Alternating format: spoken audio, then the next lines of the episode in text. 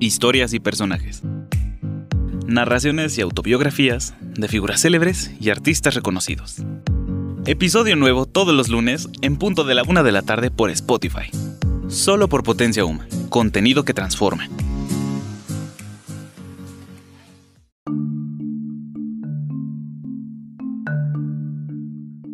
Hola amigos de Potencia Uma, bienvenidos a esta tercera entrega de Historias y Personajes. El día de hoy nos encontramos con Karina Pérez, que le dará voz a María Antonieta Rivas Mercado. Qué gusto que nos acompañan una vez más y bienvenidos a este programa. Antonieta Rivas Mercado. Mi nombre es María Antonieta Rivas Mercado Castellanos y nací en la Ciudad de México el 28 de abril de 1900. Fue hija del célebre arquitecto porfiriano Antonio Rivas Mercado, quien también fue considerado una de las figuras más prominentes en el ambiente cultural del México postrevolucionario. Entre algunas de sus obras más reconocidas se encuentran la columna del Ángel de la Independencia, que estoy casi segura que todos ustedes conocen.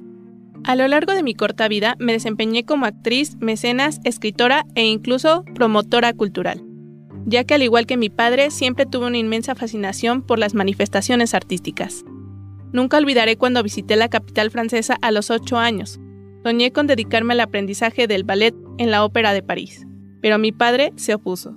Aún así, creo que puedo decir que mi labor cultural fue sumamente amplia y diversa. Y por cierto, antes de que se me olvide, también fui editora de libros, activista, política, financié la Orquesta Sinfónica Mexicana y me convertí en parte esencial de los contemporáneos. Grupo compuesto por artistas, intelectuales y grandes escritores como Javier Villarrutia, Salvador Novo, José Gorostiza, Carlos Pellicer, Roberto Montenegro y Agustín Lazo. Financié varios de los proyectos de algunos miembros de la asociación, como el Teatro Ulises y la publicación de la novela de Javier Villarrutia, Dama de Corazones, y la novela Como Nube de Gilberto Owen. Los hombres que dispersó la danza de Andrés Enestrosa, así como a músicos y conciertos sinfónicos. Con ellos compartí mi visión del mundo, dejando en claro que la literatura tenía su propia tradición universal y autónoma, que era necesario incorporar la literatura mexicana a esa tradición si se quería adquirir la fortaleza suficiente para expresarse con voz propia. Hablando sobre los frutos de mi trabajo, como escritora abarqué la dramaturgia, el ensayo, la prosa, la novela, la crónica, la epistola y la traducción, publicando artículos en diferentes diarios. Según dicen, en mis publicaciones se veía el talento e inteligencia, de cualquier manera, en lo que a mi persona refiere, lo esencial de aquellos textos era destacar la reivindicación de las mujeres, una de las tantas preocupaciones presentes en todas mis creaciones. Vale la pena mencionar que en el año 1928 publiqué un artículo titulado como La mujer mexicana, donde deseaba expresar que la única vía de salvación para las mujeres mexicanas yacía en ampliar sus horizontes, que se les eduque e instruya, y finalmente pudieran cultivar su mente y aprender a pensar. Posteriormente mi inquietud intelectual me llevó a inmiscuirme en la política, pues tuve participación en la campaña electoral de José Vasconcelos, quien decidió postularse como candidato a la presidencia de México en 1929. Puedo decir que fui una gran crítica de la realidad política que tenía lugar durante el régimen callista. Antes de culminar la campaña y ante el hostil escenario en México para los partidarios de Vasconcelos, me exilié en la ciudad de Nueva York y posteriormente me asenté en París para desempeñarme como periodista y escritora. En este periodo me enfoqué en la producción de mi novela El que huía y en la realización de la crónica de la campaña política de José Vasconcelos. Mi estancia en este mundo duró poco, pero como podrán notar, construí un gran legado. No desaproveché la oportunidad de dejar mi huella marcada en diversos ámbitos humanos y por si se lo preguntan, el pintor Manuel Rodríguez Lozano fue quien me introdujo a los círculos artísticos. Retomando la narrativa, considero sensato comentar un poco sobre mi vida privada. Tuve dos relaciones sentimentales importantes. La primera con un hombre inglés, Albert Blair, con el que me casé a los 18 años, y posteriormente con un personaje del que ya les he hablado un poco, el político José Vasconcelos.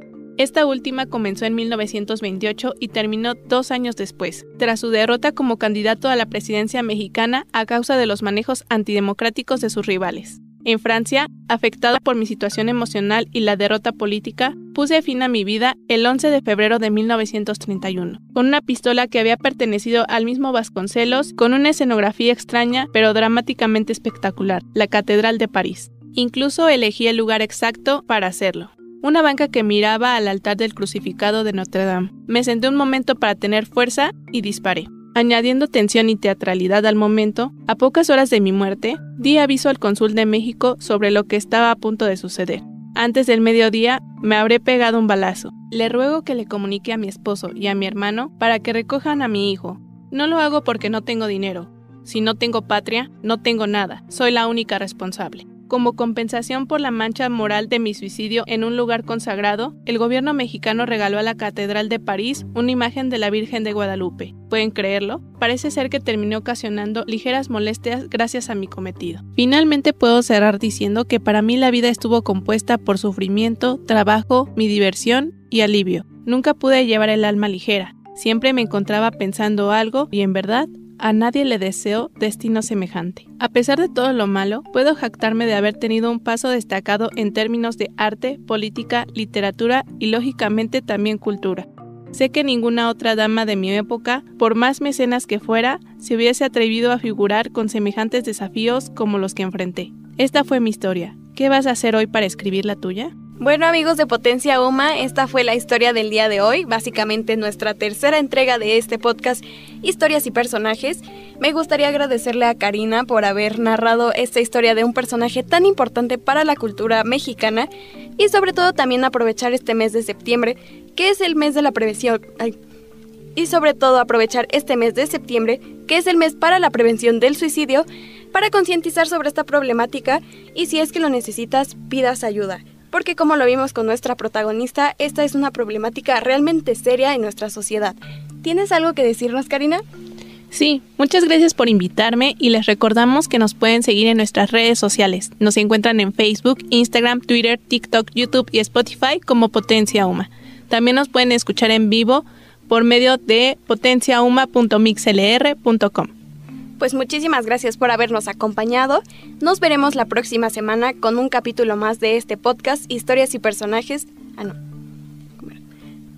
Muchísimas gracias por habernos acompañado. Nos dio mucho gusto tener... No. Muchísimas gracias por habernos acompañado. Fue un honor tenerlos con nosotras el día de hoy. Y nos vemos la próxima semana con la historia de otro personaje destacado. ¡Yay! Y tú ya, ya, ya, ya. Ay, tú eres... Esto fue Historias y Personajes. Episodio nuevo todos los lunes por Spotify. Solo por Potencia 1. Contenido que transforma.